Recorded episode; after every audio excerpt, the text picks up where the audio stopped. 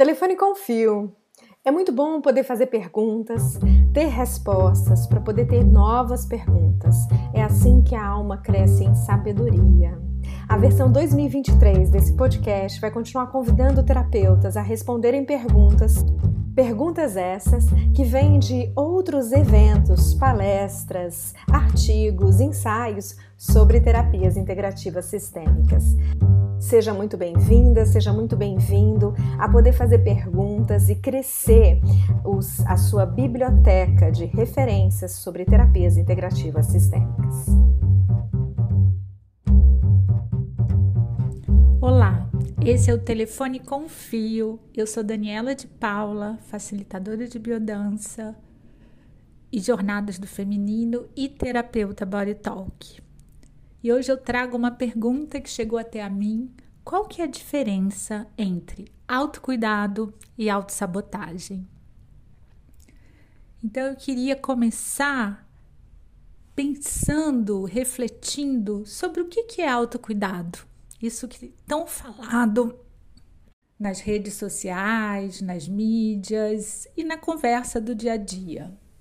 Então, eu entendo que autocuidado são hábitos, práticas que nos ajudam no bem-estar e na saúde em geral. Autocuidado não é apenas cuidar da aparência, ir ao salão, fazer unha, né, vestir uma roupa bonita. Isso, inclusive, pode funcionar como um caminho de você é, compensar uma insegurança em relação à sua aparência.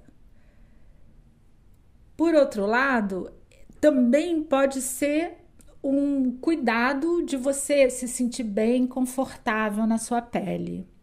Então perceba que está muito mais relacionado a qual a intenção, qual que é a camada que impulsiona, que estimula a sua ação do que o ato em si. Agora a gente pode pensar sobre a autossabotagem. Então, autossabotagem é a gente agir contra nós mesmas, atrapalhando, atrasando os nossos processos.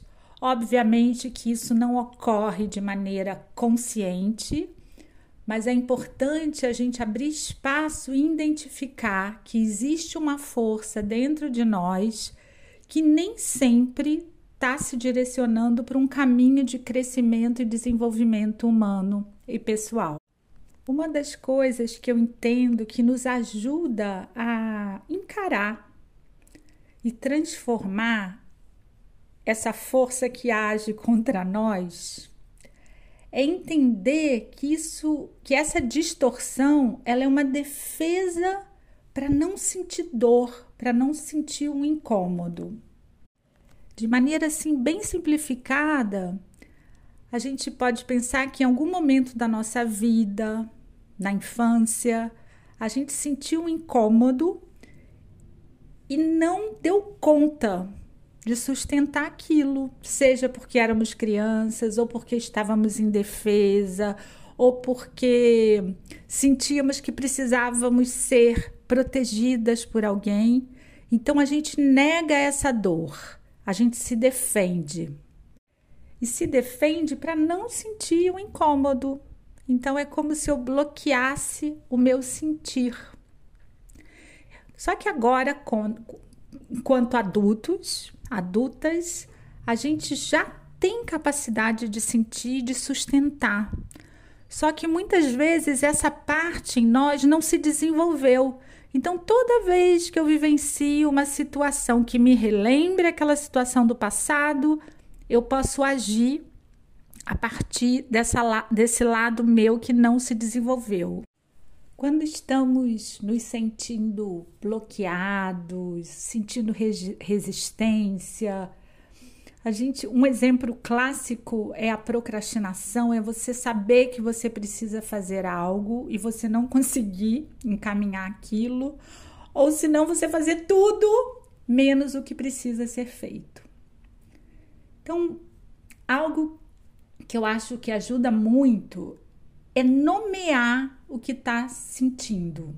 Então, no lugar de se chamar de preguiçosa, se desqualificar, experimente nomear o que está sentindo. E eu percebo assim que na maioria das vezes nós estamos sentindo medo. Pode ser o medo da exposição, o medo do fracasso, medo do abandono. E quando a gente nomeia, é como se esse medo perdesse força, né? A gente pode só respirar nesse lugar e observar.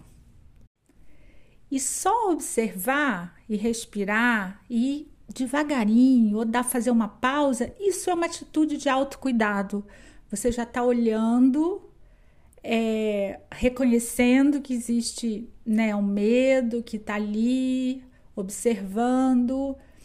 E nessa, às vezes pode ser que você precise realmente de pausa, você não dá conta, ou você vai precisar de algum suporte, inclusive terapêutico, e aí isso é uma atitude de autocuidado mas você não se paralisa.